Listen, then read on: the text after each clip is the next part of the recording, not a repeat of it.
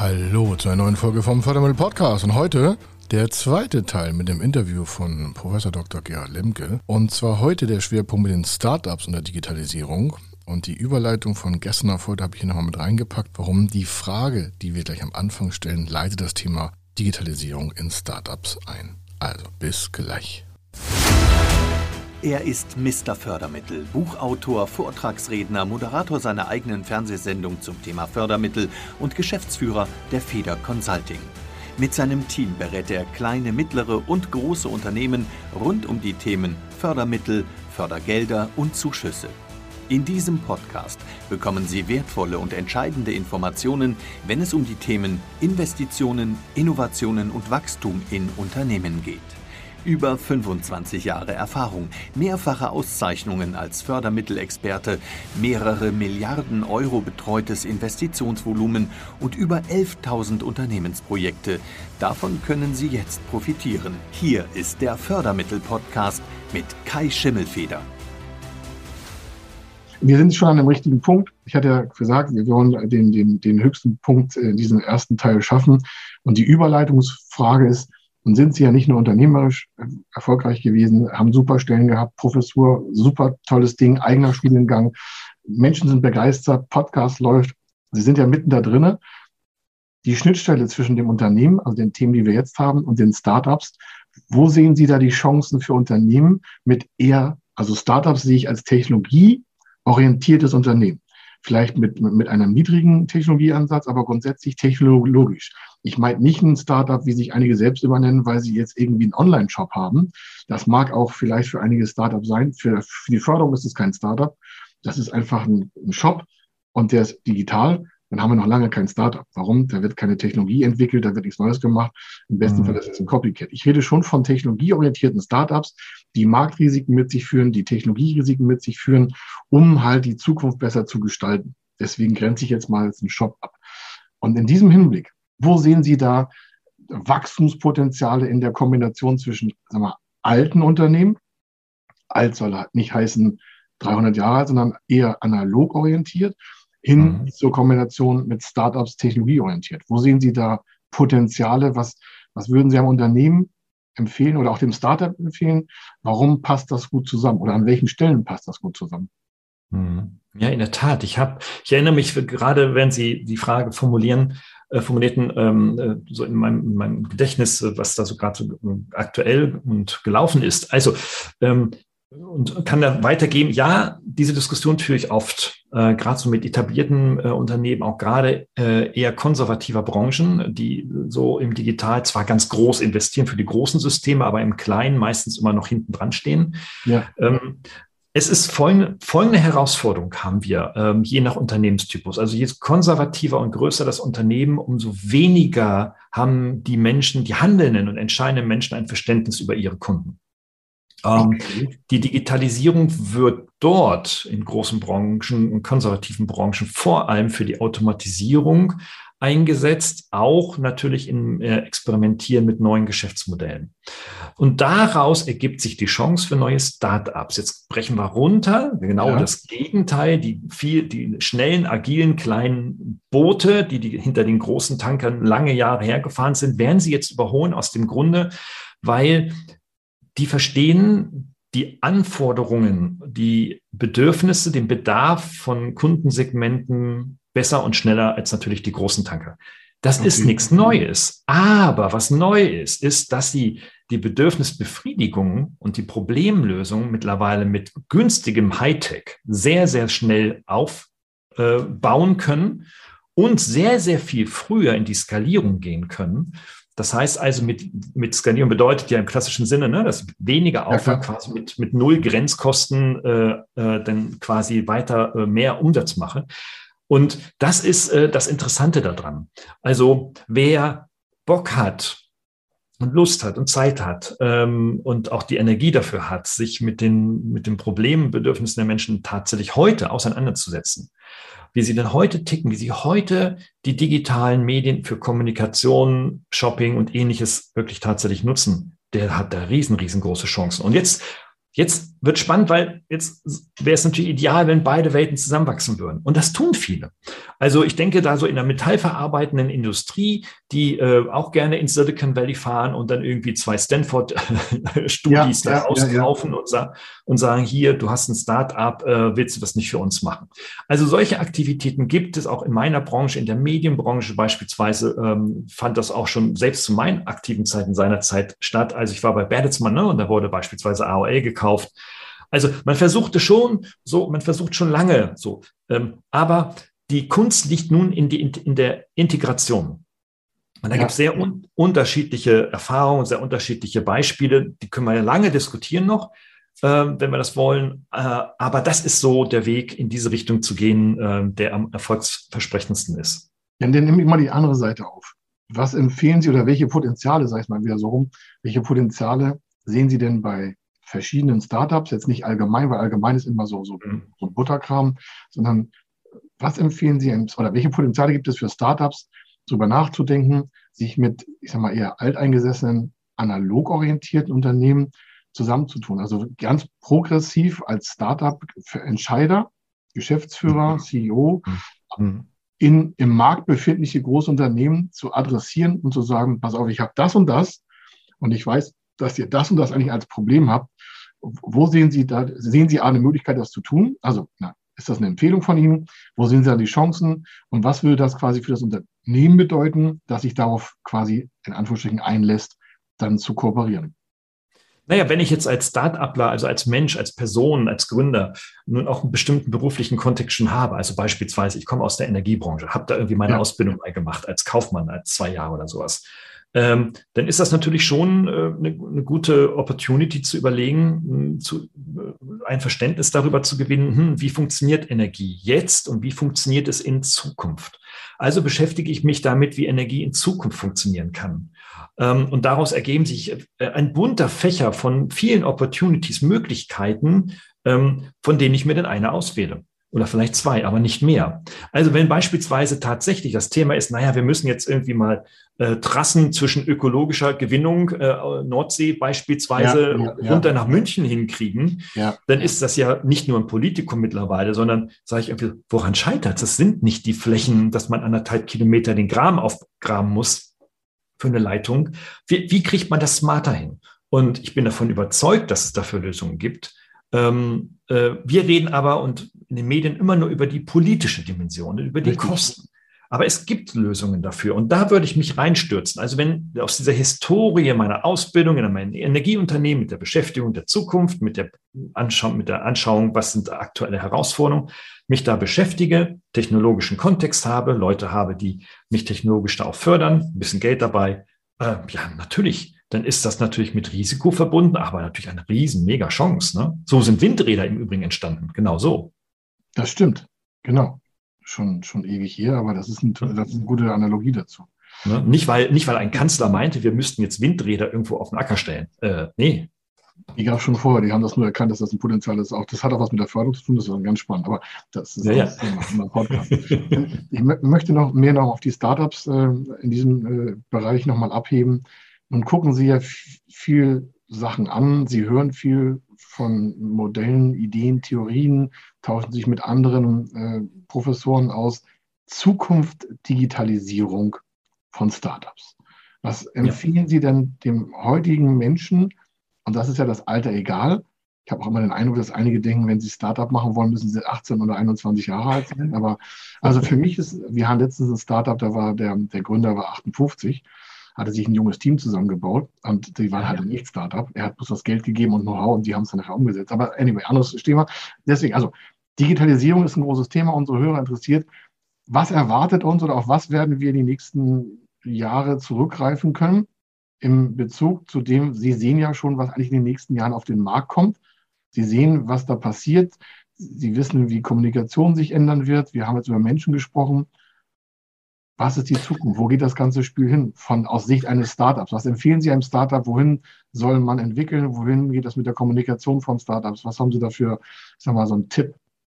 Ja, da gibt es drei Baustellen, drei Baustellen, die leider mit englischsprachigen Schlagwörtern versehen sind. Das erste ist das Thema Usability, mhm. übersetzt in der Förderung von nutzungseinfacheren Endgeräten oder Nutzungsgeräten technischer Art. Das zweite ist das Thema User Experience, also die Nutzererfahrung heißt, es genügt nicht mehr nur ein Smartphone zu haben, sondern ich muss damit äh, eine positive Nutzungserfahrung äh, verbinden. Das ist beim Smartphone mittlerweile dank Apple gelungen und anderen ähm, aber noch längst nicht in allen anderen Bereichen. Wenn ich meine Mietemaschine im Keller anschaue, äh, KI drin, aber äh, ich kriege das Ding noch nicht mal an. Also, das, das, was, was, was für ein Blödsinn. Und damit sind wir beim dritten Thema. Das ist das Thema KI oder künstliche Intelligenz. Das wird sicherlich eine große nächste technische Revolution werden können. Wir sehen und da kann ich aus eigenen Erfahrungen reden, weil wir jetzt gerade in den nächsten Tagen als Buch äh, Smartes Marketing mit künstlicher Intelligenz erscheinen, in dem ich mit dem Christopher, ähm, Kollege von mir, ähm, uns genau mit dieser Thematik beschäftigt haben für das Marketing. Also was für künstliche Intelligenzen gibt es? Und das haben wir uns alles angeschaut und haben Use Cases daraus entwickelt für die Praxis und haben erkannt, nicht alles ist gut, was es da gerade gibt. Und das wird auch in Zukunft sein. Aber ganz viel wird wirklich kleine, viele kleine Revolutionen in Unternehmen äh, anstoßen und damit wieder neue Opportunities des Geschäfts ermöglichen, von denen wir heute noch nicht mal genau wissen, wie die eigentlich aussehen. Also deswegen, das macht das so schwierig. Wir haben mit Usability, User Experience einfach einen Riesenbedarf, das ist jetzt. Und wir haben in der nahen Zukunft das Thema der künstlichen Intelligenz, die in Hardware und in Software und überall eingebaut werden und die uns ähm, ja das Leben erleichtern werden, aber auch das Leben erschweren werden. Und damit müssen wir einen Umgang finden. Es sind also nicht nur die Chancen, sondern es ist auch noch mit Risiken verbunden. Gibt es, dann ein bisschen tiefer eingreifen, gibt es noch einen Bereich, den Sie vertreten, wo Sie sagen, also in dem Bereich glauben Sie, ist, ist auch mit Startups kein großer Deal mehr zu machen.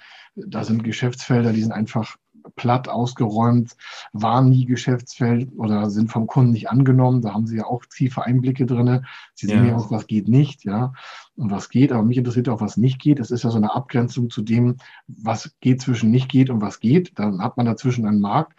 Wo sehen Sie oder was empfehlen Sie einem Startupper oder einer, einem Team, was ein Startup vielleicht gründen möchte, zu sagen, es ist zwar nichts unmöglich, aber da wäre ich sehr, sehr vorsichtig, weil irgendwie Markt schon vorbei, Zeit vorbei, Technik vorbei oder kommt gerade was anderes. Was empfehlen Sie da?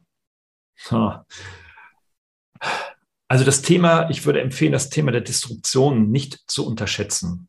Ähm, okay. weil, da, weil da auch eine, ein gewisses Risiko ist. Ähm, nicht alles, was man sich ausdenkt, ist auch zugleich disruptiv.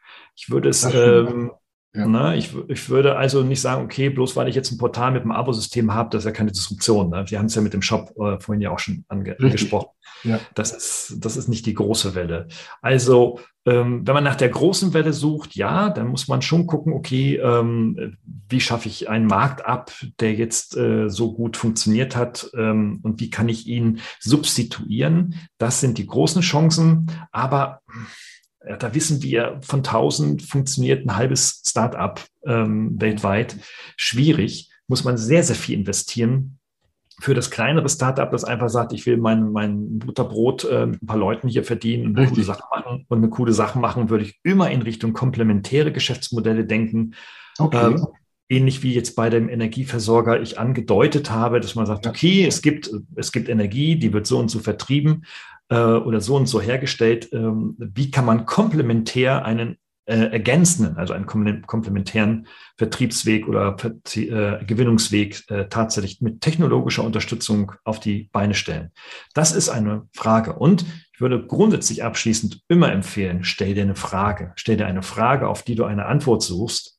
Weil viele Start-upler, aber das muss ich Ihnen, glaube ich, und Ihren Hörerinnen und Hörern nicht erzählen. Doch, doch, doch, doch, doch. wir wollen das ja genau wissen. Sie haben mich gefragt. Ja, Viele, viele, viele starten mit einer Aussage und sagen, ich mache das jetzt, ich, ne, ich baue jetzt einen Shop ja. und so weiter, weil ich einfach Bock habe auf einen Shop und weil ich glaube, dass alle Menschen auf diesen Shop, nur auf diesen Shop warten. Gewartet haben. Da wissen, da wissen wir, diese Zeiten sind lange vorbei. Kein Mensch wartet auf ihren Shop, sondern stellen Sie eine Frage. Was, was leistet dieser Shop oder was möchten Sie, was steckt eigentlich für eine Leistung dahinter, die Sie, die Sie bringen müssen?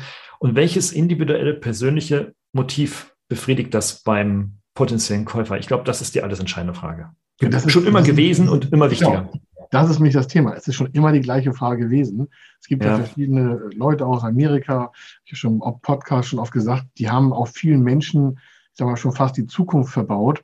Dieses mhm. ganze, so dieses, ich will nicht sagen, das ganze Hawaii-Gequatsche, das geht mir teilweise sowas auf den Keks, weil da fehlt immer eine Mega-Komponente. Und zwar, das ist das, was Sie überleitend äh, dargestellt haben. Für wen ist das alles?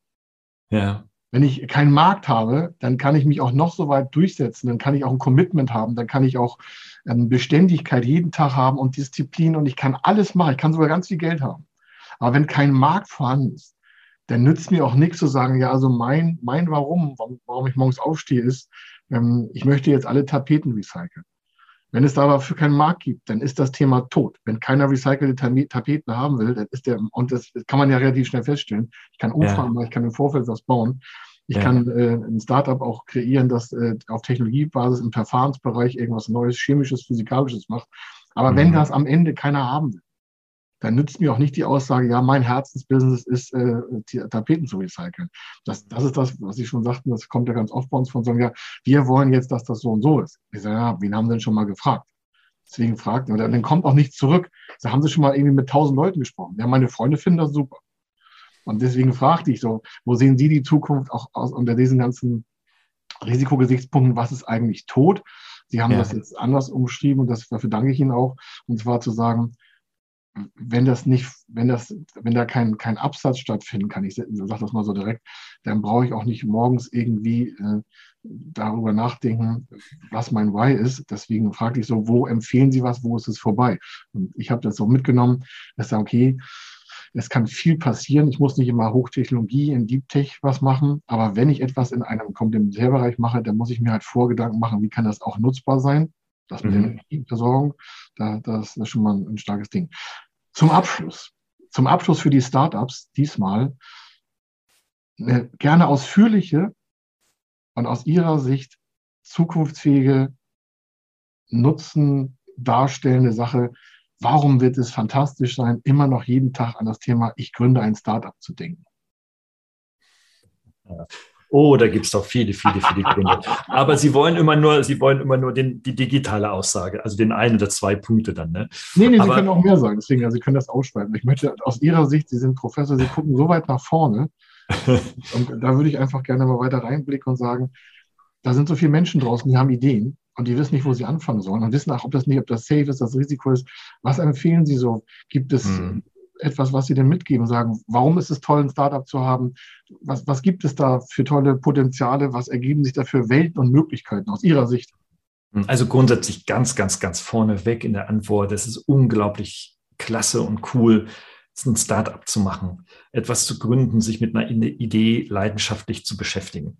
Ähm, da ist äh, alleine nur darin schon so viel Energie auch im Körper, im Geist, im Kopf drin.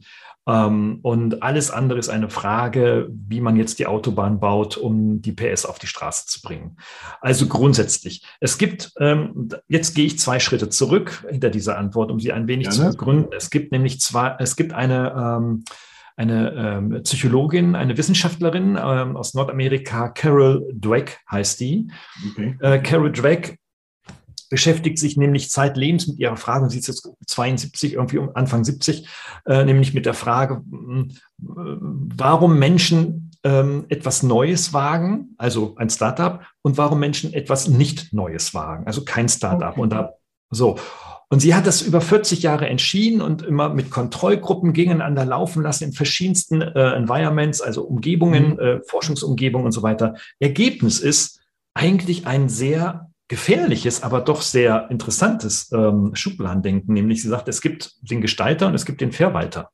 Alle schon mal gehört, aber sie hat es insofern äh, bewiesen und hat sich dann damit beschäftigt, hm, kann denn aus einem Verwalter, also jemand, der jetzt in einem Job ist und sagt, ey, ich habe eine Idee aus der Energiebranche, ich war jetzt bei E.ON und jetzt möchte ich raus und möchte was eigenes machen und dann an E.ON verkaufen, geht sowas überhaupt rein statistisch? Und sie sagt, naja, wenn du ein Gestalter bist, hast du, ist der Weg ein bisschen länger, weil du erstmal gucken musst, ähm, ob du überhaupt einen Gestaltungswillen hast. Ja, oder ob du vielleicht tatsächlich eher so der Sofasesser ja, ja, ja. bist oder, oder tatsächlich sagst, egal, ich stehe um vier auf und gehe raus und bin am, um fünf schon am Bahnhof und verkaufe meine Idee. So, ähm, aber sie sagte, und das ist die positive Wirtschaft, äh, Botschaft, ist, ja, das geht. Selbst wenn der Weg länger ist, kann man aus einem, sage ich mal, etablierten, festgefahrenen Mindset auch durchaus etwas Neues zu gestalten. Eine frohe Mitteilung ähm, für die Welt, für die Welt muss man nämlich sagen, weil jeder kann Start-upen. Jeder kann es. Ähm, jetzt kommt eine zweite Dimension, das hat auch die Carol äh, Dweck sehr gut herausgearbeitet, das ist das Thema Angst. Angst zu okay. versagen und ähnliches ähm, Angst, es nicht zu können, Angst, nicht die Fähigkeiten zu haben. Sie hat, dass sich dann die Leute, die diese ähm, äh, Befindlichkeiten pflegten und sagten, nein, es hält mich jetzt ab, etwas eigenes Neues zu machen, ähm, sich genau angeschaut. Und es gab absolut überhaupt keine Gründe. Also es waren sowohl die Fähigkeiten dafür da, es waren die Kompetenzen dafür da, es war die Story dafür da, die, also die eigene Berufsstory ja, dafür ja, da. Ja. Ganz, ganz viel war da und ist da. Und mit der Angst umzugehen, ist einfach, dass die Menschen das nicht erkennen für sich. Ähm, ich will jetzt nicht die Summary fassen und sagen, jeder schafft alles. Das stimmt nicht. Nee, das glaube ich auch nicht. Aber ich weiß, jeder kann scheitern und jeder kann erfolgreich sein. Das ist völlig unabhängig von, von akademischen Titeln oder was weiß ich was. Völlig unabhängig. Ein CEO eines großen Konzerns, der dann gehen darf, weil der Aufsichtsrat ihn nicht mehr mag, heißt nicht, dass der dann weiter für den Rest seines Lebens CEO bleibt. Nein, das Gegenteil, das Gegenteil ist der Fall. Und wie ist der dann gescheitert? Ja? Ähm, darum, wir müssen uns mit den positiven Aspekten beschäftigen, mit der Energie, die die Beschäftigung mit neuen Energien, äh, mit neuen Themen äh, bringt. Und ich kann das von meinen Studierenden weitergeben, weil meine Studierenden, die alle so irgendwie 18 bis 25 so irgendwo da sind, die sagen, wissen Sie, Herr Nimke, ich will gar kein CEO werden. Ähm, ich will etwas machen, was die Welt besser macht. Okay, Träum, jetzt kann man sagen, alles Träumereien. Ja, ich habe früher auch geträumt, heute bin ich Sachbearbeiter. Okay, gut, mag ja sein. Aber sie gehen mit einer Haltung in die Welt hinein, in der sie sagen, ja, ich mache eigentlich nur das, wo ich erstens dieses Why habe, also einen Sinn mhm. finde, was Menschen hilft, um die Welt besser zu machen. Dass viele vielleicht dann ganz woanders landen und vielleicht zu ja. schrecklichen äh, Kriegsdiktatoren auf dieser Welt werden, das kann man nicht verhindern. Aber man sollte es auf jeden Fall ermöglichen und auch diesen Spirit und diese Energie nicht weiter eindampfen und sagen, hey, wenn die schon so kommen, dann sage ich denen doch als Älterer nicht, das wird sowieso scheitern, weil ich bin 50, du bist 20. Oder willst du die Kohle herkriegen? Hast du nicht, dann wird das sowieso nichts. Hast du Kunden? Nee, hast du nicht. Hast du eine Verteilerliste? Nee, hast du nicht, wird nichts. So, so reagieren wir Alte. Und das sind, und wir sind die Entscheider in dieser Gesellschaft, in dieser Wirtschaft. Wir machen die, das Potenzial unserer jungen Leute klein, weil ja. wir denken, wir könnten es besser, anstatt uns darauf zuzubewegen und sagen, hey, ja, wie können wir denn jetzt komplementäre Geschäftsmodelle basteln? Und daran scheitert es in Deutschland massiv damit haben wir natürlich einen, einen sehr hohen Level jetzt schon erreicht. Ich sage mal, höher schaffen wir es heute nicht mehr. Warum? Das heißt, nee, das heißt eigentlich, A ist die Zukunft super, wenn wir sie A zulassen. Und das passt ja auch zu Ihrer Botschaft. Ihre Leidenschaft sind die digitalen Chancen und Risiken. Sie verbinden ja beides in einem, sag mal, zusammenhängenden Ansatz, nicht nur in der Professur, sondern auch aus der praktischen Erfahrung. Sie verbinden ja täglich die beiden Welten, wenn ich das mal so als Welten betrachten darf, alt mhm. und neu, digital und analog. Und daraus kann ich nur eine Empfehlung abgeben an alle Hörer, sich einfach auch nochmal weiter mit zu beschäftigen, Bücher von Herrn Professor Dr. Lemke zu lesen, in den Podcast sich einzuklingen, den zu abonnieren und natürlich vielleicht auch mal Kontakt aufzunehmen als Unternehmen und sich dort einfach mit der Zukunft weiter zu beschäftigen. Ich sage an dieser Stelle, ah, Frau Dr. Gerhard Lemke, eine große, große Dankeschön-Attitude, sage ich mal, ein super, super Botschafter für das Thema Digitalisierung und dementsprechend hoffentlich hören wir uns irgendwo ein bisschen mal wieder. Ich sage schönen Sehr Dank. gerne. Ich habe ciao. zu danken. Vielen Dank. Ciao, ciao. Das war der zweite Teil mit Professor Dr. Gerald Emke zum Thema Digitalisierung. Er ist halt Professor für Medienwirtschaft, Kommunikation an der Dualen Hochschule Baden-Württemberg, in diesem Fall in Mannheim. Kontaktdaten ist in den Shownotes drin. Treten Sie einfach in Kontakt, ist ein super Vortragsredner auch und bringt das Thema dementsprechend aus der Praxis rüber in der Kommunikation für Unternehmen. Also, das war's bis hier. Und wenn Sie das toll gefunden haben, dann einfach weiterleiten an andere Freunde, Bekannte diesen Podcast, mal diese Folge, die Empfehlung aussprechen und wenn Sie ganz möchten, natürlich auch eine positive Bewertung abgeben. Hier war der Kai Schimmelfeder und wir hören uns beim nächsten Mal wieder. Wenn Sie wissen wollen, ob Ihre geplanten Investitionen förderfähig sind und wie Sie zu den richtigen Förderprogrammen kommen, dann gehen Sie auf die Website www.fördermittel-testen.de. Dort können Sie Ihre Projektdaten an das Team von Feder Consulting übermitteln und erhalten dann ein Ergebnis zu den möglichen Förderprogrammen gesendet. Viel Erfolg und eine gute Zukunft.